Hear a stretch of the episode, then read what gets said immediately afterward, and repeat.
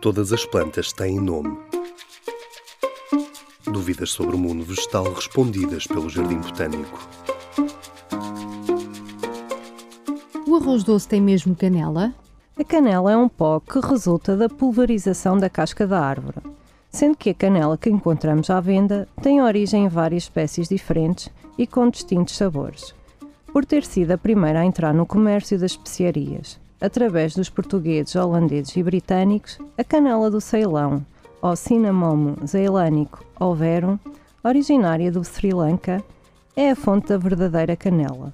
No entanto, como a caneleira do Ceilão é uma árvore mais rara e cara, na Europa a maior parte da canela que consumimos é de outras espécies, como por exemplo a cássia ou Cinnamomum cassia.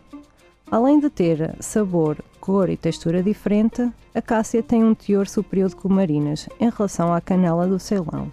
A partir de determinadas doses, as cumarinas são tóxicas, o que levou a agências europeias ligadas à saúde a alertar para o consumo excessivo da cássia, que é bastante utilizada na indústria alimentar. Por esta razão, a Autoridade Europeia para a Segurança Alimentar estabeleceu uma dose de ingestão diária tolerável. Se a canela tiver tons castanhos claro, o seu arroz doce tem mesmo canela. Se tiver um castanho mais escuro, o seu arroz doce não tem canela.